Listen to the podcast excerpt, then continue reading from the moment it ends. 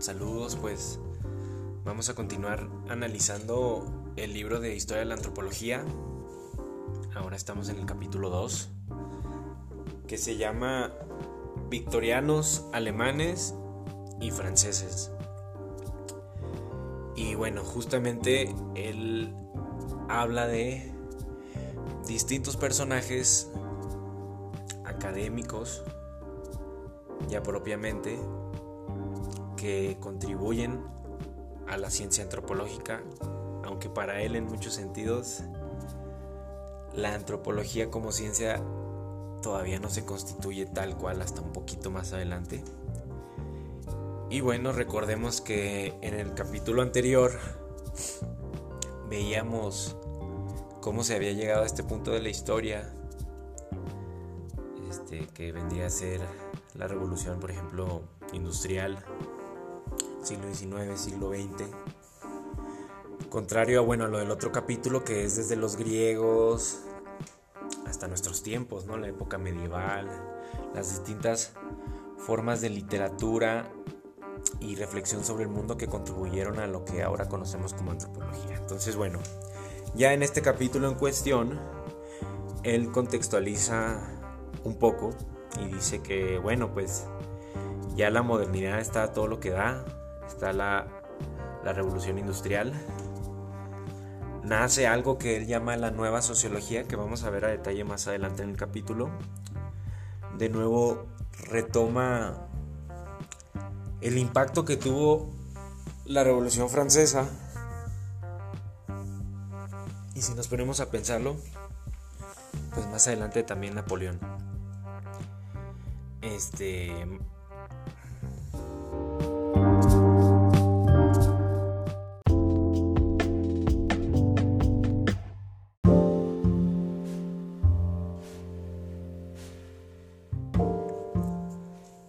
bueno, también menciona algo muy particular ya sobre el siglo XIX, que es el hecho de que el racismo, como una ideología organizada, nace en este siglo. Y eso también tiene implicaciones en las ciencias sociales. A mi parecer, eso se ve mucho en el evolucionismo y todo lo que conlleva, y él un poco también aborda esto. También dice en términos contextuales que hay mayores comunicaciones globales. Este, aunque bueno, todavía no, existe el internet ni eso. Es un punto donde ya puede tomar lugar la figura del, investigador global, de, este, de estas personas que viajan, documentan, vuelven a su universidad en el primer mundo o en los países centrales, que son en este caso Inglaterra, Francia y Alemania. Y, todo esto, sin duda, influye en la antropología que, para el autor es un, es un producto del colonialismo. Este, y lo explica en ese sentido también para diferenciarlo de lo que va de lo que es o viene siendo o va a ser la sociología porque para él la sociología toma lugar más que por como un producto del colonialismo, toma lugar porque, porque en, en estos países en cuestión hay un cambio de las relaciones de las clases causado justamente por esta revolución industrial. Y esos cambios generados por esas pugnas entre las clases es que la sociología emerge intentando explicar esto, este fenómeno. ¿Sí? De cualquier forma, eh, la antropología aporta datos empíricos en su literatura, que son datos que son reflexionados por la sociología. Y en este punto de la historia, para el autor, ambos tienen una orientación evolucionista. Y bueno, si, si hay una duda de qué significa tal cual el evolucionismo, creo que, que aquí se va a explicar más adelante en el capítulo.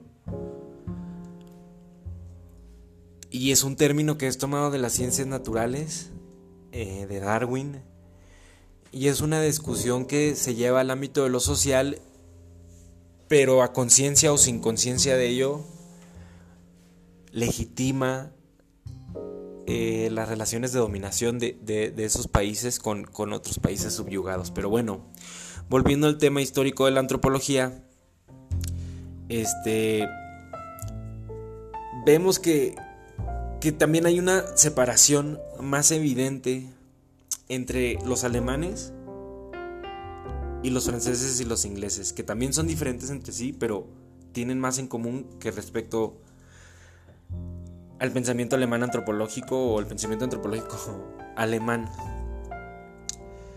Eh, porque, por ejemplo, para el caso inglés, empiezan a querer identificar la antropología con las ciencias naturales, ¿sí? Y, para los alemanes eso no tenía sentido ni era algo que ellos buscaran, ¿sí? Y, y también al hablar de alemanes, son como distintos grupos. Y entonces él identifica a uno de ellos que son muy importantes para el pensamiento antropológico general, o sea, sobre lo que es el humano, más que la disciplina antropológica tal cual, que son Kant y Hegel, y que discutimos quizás de una manera breve en el capítulo 1. Pero bueno, esta sociología continental, compuesta por estos dos pensadores ven ya a la sociedad como algo autónomo que debe ser estudiado en sus propios términos, ¿sí? Y es por eso que se separa, por ejemplo, de esto que yo les digo de la antropología británica, que quería vincularse con las ciencias naturales. Para, para esta sociología continental, eh, eso no, no, no, no debe ser así porque la sociedad se estudia desde sí. Y, y bueno, ellos también tienen diferencias con esto que yo les, ya, que, les comento como el evolucionismo. Este, sin embargo, por ejemplo, uno dice, bueno, entonces esto que tiene que ver con la antropología.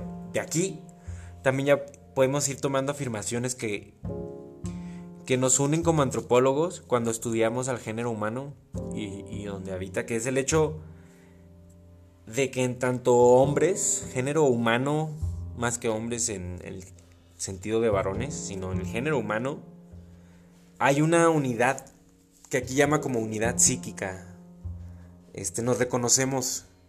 Este, así, así veamos la diferencia, asumimos que todos somos humanos y aquí esta sociología continental este, contribuye a ello. Además, para estos autores, el discurso de Kant y Hegel es mucho más sofisticado para explicar cómo todo esto que está sucediendo que les comento de la sociología, perdón, de la revolución industrial. Porque el evolucionismo pues se queda muy corto, tiene deficiencias en muchos sentidos que iremos discutiendo. Pero para el caso de, sistemas sociales en dinámica, en cambio, este, ellos aportan mucho más. Y cuando hablamos de Hegel, pues pensemos en la dialéctica, ¿sí? Y, y cómo Marx la, la toma, pero bueno, esto también lo vamos a ver un poco más adelante. Y bueno, habiendo él ya dicho ese, pequeño preámbulo y contextualización, procede a, describir personajes de estas distintas tres corrientes, la inglesa, francesa y alemana, y comienza, y comienza con, con un pensador que no corresponde a ninguna de ellas tres, porque su discusión está a la par con ellos y ellos lo leen a él, ¿sí?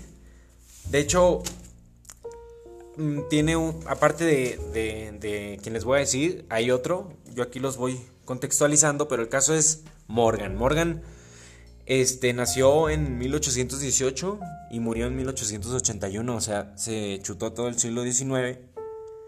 Es de Nueva York. Eh, tiene formación en leyes, ¿sí? Y es muy culto. Muchos de estos personajes que vamos a ver en el siglo XIX son estos personajes barbados, trajeados, eh, eruditos de gabinete, ¿verdad? Pero bueno, Morgan tiene algo más allá del gabinete que también vamos a ver más adelante y que también aporta mucho a la historia de la antropología. Y bueno, él tenía mucho, mucho conocimiento de variaciones culturales, ¿sí? En, términos contextuales de su vida, pues él, él, fue un defensor de los derechos indígenas con los iroquois, eh, iroqueses en español, en, en 1840, en esa década más o menos. Y, para, este autor, para estos autores, eh, Morgan es el primer antropólogo que trabajaba en campo. ¿Por qué? Pues porque sí se iba con los iroqueses. Y él se iba, eh, de entre varias cosas, una de las cosas por las que más iba a estudiar estas variaciones era respecto al parentesco. Entonces también aquí vemos su aporte. Este, quien esté familiarizado con la antropología, pues sabe que el parentesco es eh, algo muy importante en su desarrollo teórico, es algo que vemos en la carrera.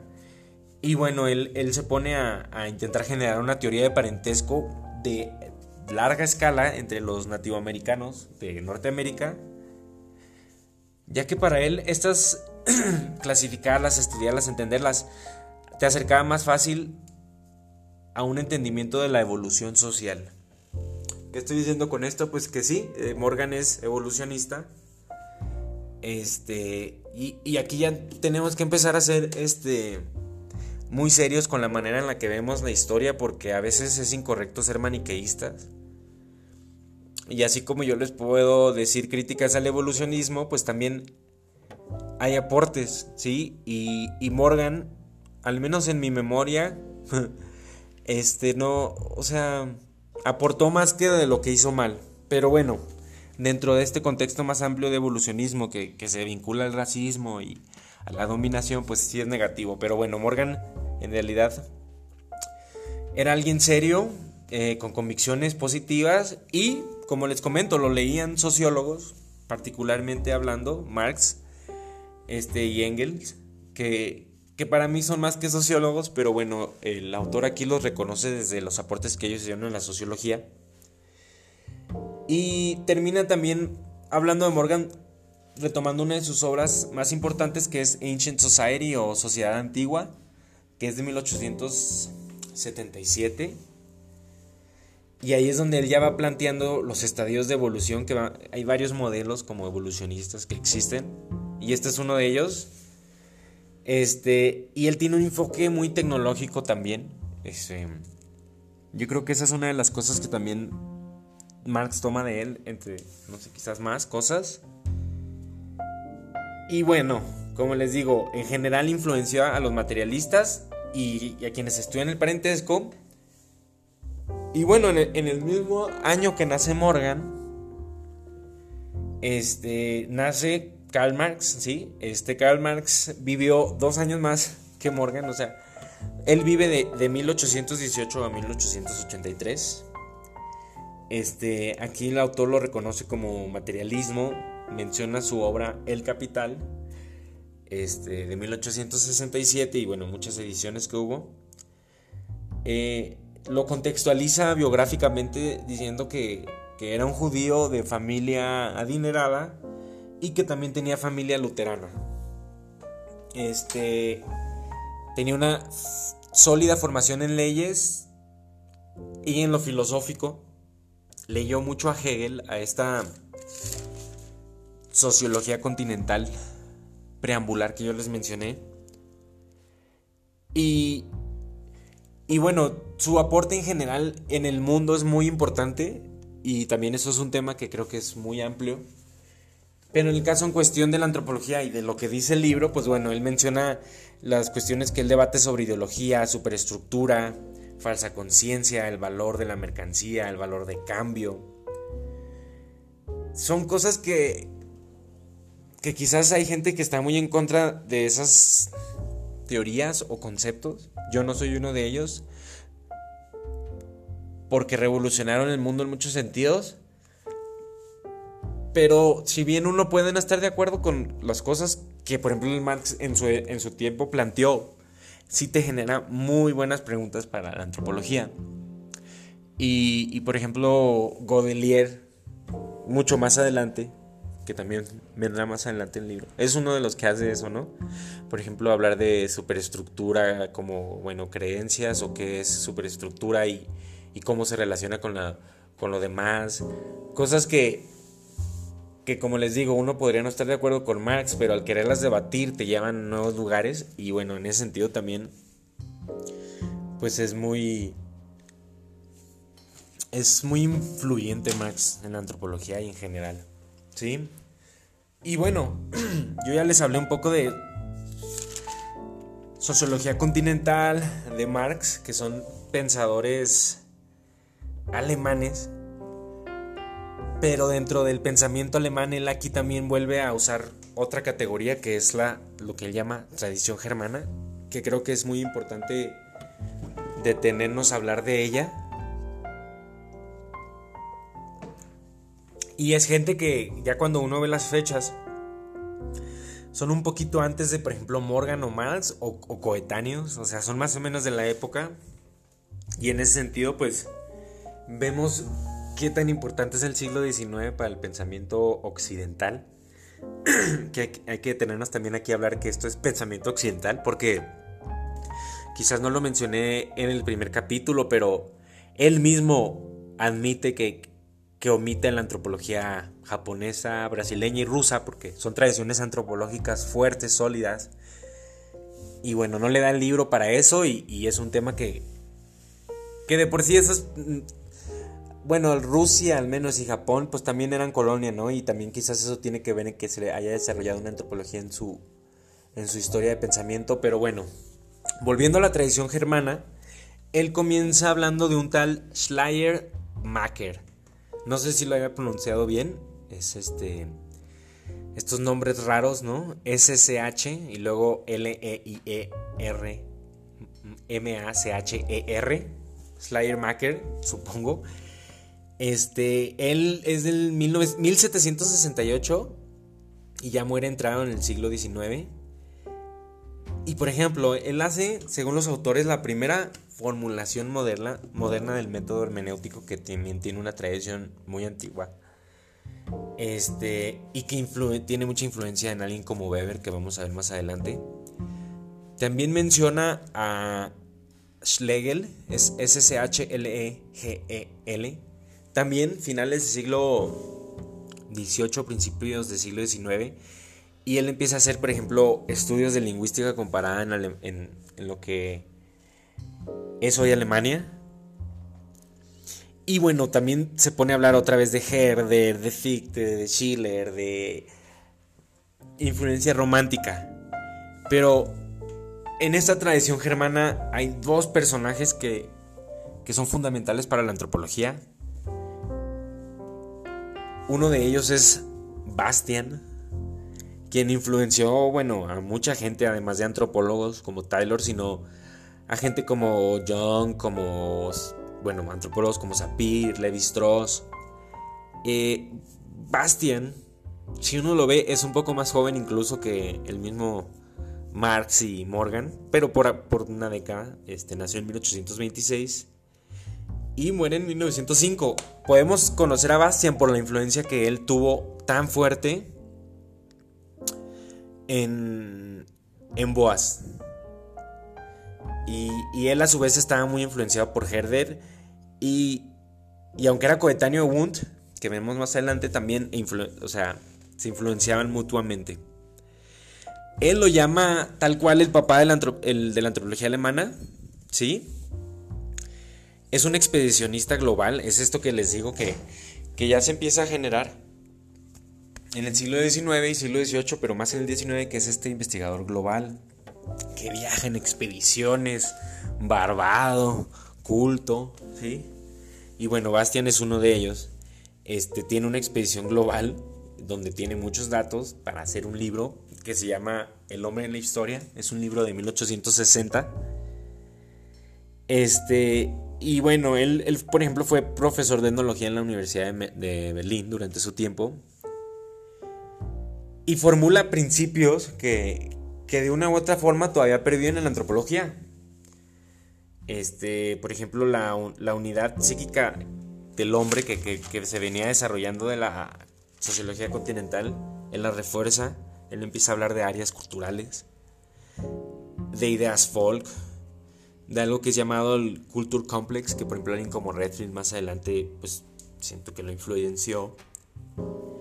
Este, y, y en general, o sea, no es solo cuestión de la antropología alemana, influenció toda la antropología. Porque él también, aunque tuviera diferencias con, con otras ramas del pensamiento europeo, antropológico, británico o francés, ellos empiezan a abordar las, las expresiones culturales y a problematizarlas y a diferenciarlas. Y en ese sentido, pues tienen este en común todo, todo este pensamiento europeo. Y bueno, contrario a lo que vamos a ver más adelante de los franceses y los ingleses, esta es una tradición plenamente humanista, o sea, nada que ver con esto que les menciono del evolucionismo. Y es por esto que, que, deja a Morgan y a, Marx fuera de, este, de este grupo de pensadores, por este sentido. Y bueno, también habla de, de Wundt, ya para cerrar este, grupo, porque Wundt, híjole, influenció a muchos, por ejemplo, a Marcel Mauss, que es francés, y uno no se lo imaginaría, y es por esta cuestión de, de estas delimitaciones, no, nos sirven para pensar las cosas, pero no crean que son tan tajantes. Este influenció mucho, como vamos a ir viendo más adelante. Este dejó un trabajo incompleto porque murió. Dio clases en la Universidad de Leipzig. Es el reconocido como el padre de la psicología experimental. Él, por ejemplo, formula términos, principios, discusiones como las de los mecanismos psicológicos individuales, la psicología colectiva. Y mucho de esto lo vemos en su libro de, de, 1900 que se llama Volker Psychology con V, que son este, pues bueno, uno dice psicología, quizás ahora tenemos una idea distinta de lo que es la psicología, pero estos son eh, estudios de rituales, mitos y cuestiones como folclóricas que él empieza a, discutir, ¿no? Y, bueno, así él, termina hablando de la, de la parte alemana y ahora comienza a hablar de lo que él reconoce como la tradición victoriana de, Inglaterra por la época victoriana, que es un tema muy interesante en la historia de no solo de Inglaterra, sino del mundo y de la hegemonía y del comercio y de las relaciones internacionales con Asia incluso. Pero bueno, mientras Inglaterra florecía hacia afuera, pues también hacia adentro en muchos sentidos, aunque también la, revolución industrial trajo enormes miserias. Y en este, en este grupo de, reconocido como tradición victoriana, identifica a estos personajes que, yo, yo voy a retomar aquí a, a dos en particular. A Henry Maine, este, que es como también era un abogado, pero hablaba de eh, variación cultural también en su libro Ley Antigua, Ancient Law, de, 1861. Este también, coetáneo de Marx, de Morgan, porque miren, es de 1822, murió en 1888. Este, él empezó a abordar los sistemas legales, ¿sí? Y los empieza como a diferenciar por contrato, por estatus, empieza como a teorizar en este sentido. Eh, por ejemplo, aquí entraría Bakofen, aunque él en realidad es suizo. Pero también está esta tradición evolucionista victoriana, que para Aguilar no, la ve con tantos buenos ojos. También está Taylor, Eve Taylor de 1832, murió en 1917, de origen cuaquero. Este, no sé si lo sabían, pero trabajó en proyectos arqueológicos en México, lo cual, lo cual yo no sabía hasta que leí este libro o no lo recordaba. En 1896, este señor Taylor pues es el primer profesor de, antropología en Oxford. Eh, en 1860, o sea, un año antes del libro de ley antigua de Henry Maine, él saca un libro que se llama Cultura Primitiva, ¿sí? Donde también así, o sea, deja saber qué tan erudito era en la cuestión de la variación cultural.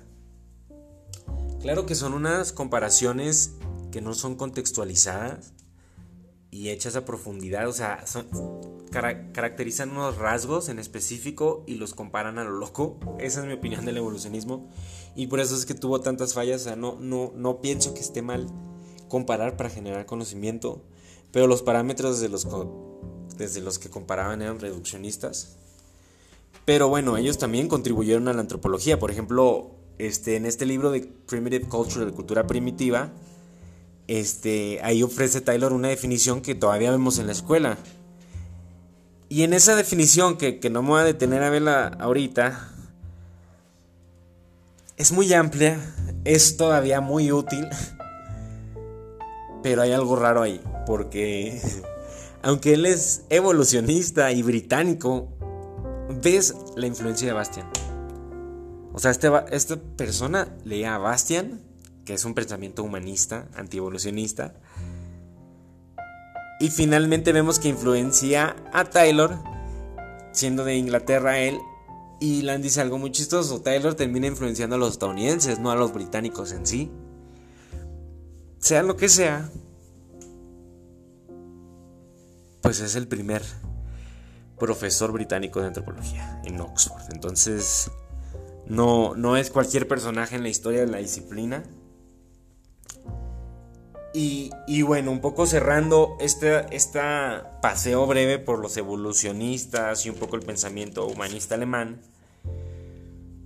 Y eh, eh, Morgan, por ejemplo, Marx, todos estos pensadores que también abordan la variación cultural, queramos o no.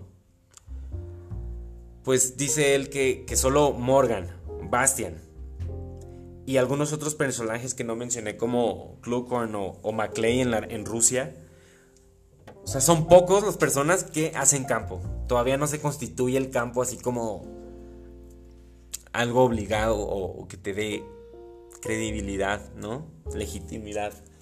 O sea, los únicos que, que hacían eso, de los que describí, de esos grupos amplios, porque yo les dije como actores principales de estos grupos, pero obviamente hay muchos más. Este, bueno, Bastian y Morgan eran los que andaban ahí en campo, ¿no? Y otras pocas pocos, ¿no? Eh, lo demás para él pues era antropología especulativa, reduccionista, de, comparar ahí rasgos sin contextualizarlos históricamente o debidamente. Y él van a decir, bueno, no sé, quien conozca un poco el tema, este, van a decir, bueno, y, falta alguien aquí en la tradición victoriana, ¿no? Que, que quizás hasta debía haberlo platicado primero y que encarna esta antropología especulativa de Buró. Pero que yo les podría decir esto así de mala onda y que cuando... Pero yo les puedo decir también que cuando lo leí me fascinó y me sigue pareciendo un texto muy padre. Es un texto que marcó la vida de alguien como Malinowski, vamos a ver más adelante, lo, lo, empujó a estudiar antropología, porque él estudió otra cosa. Y él es Fraser, y estoy hablando de la rama dorada, tuvo otros textos, era un estudiante de este Taylor. Este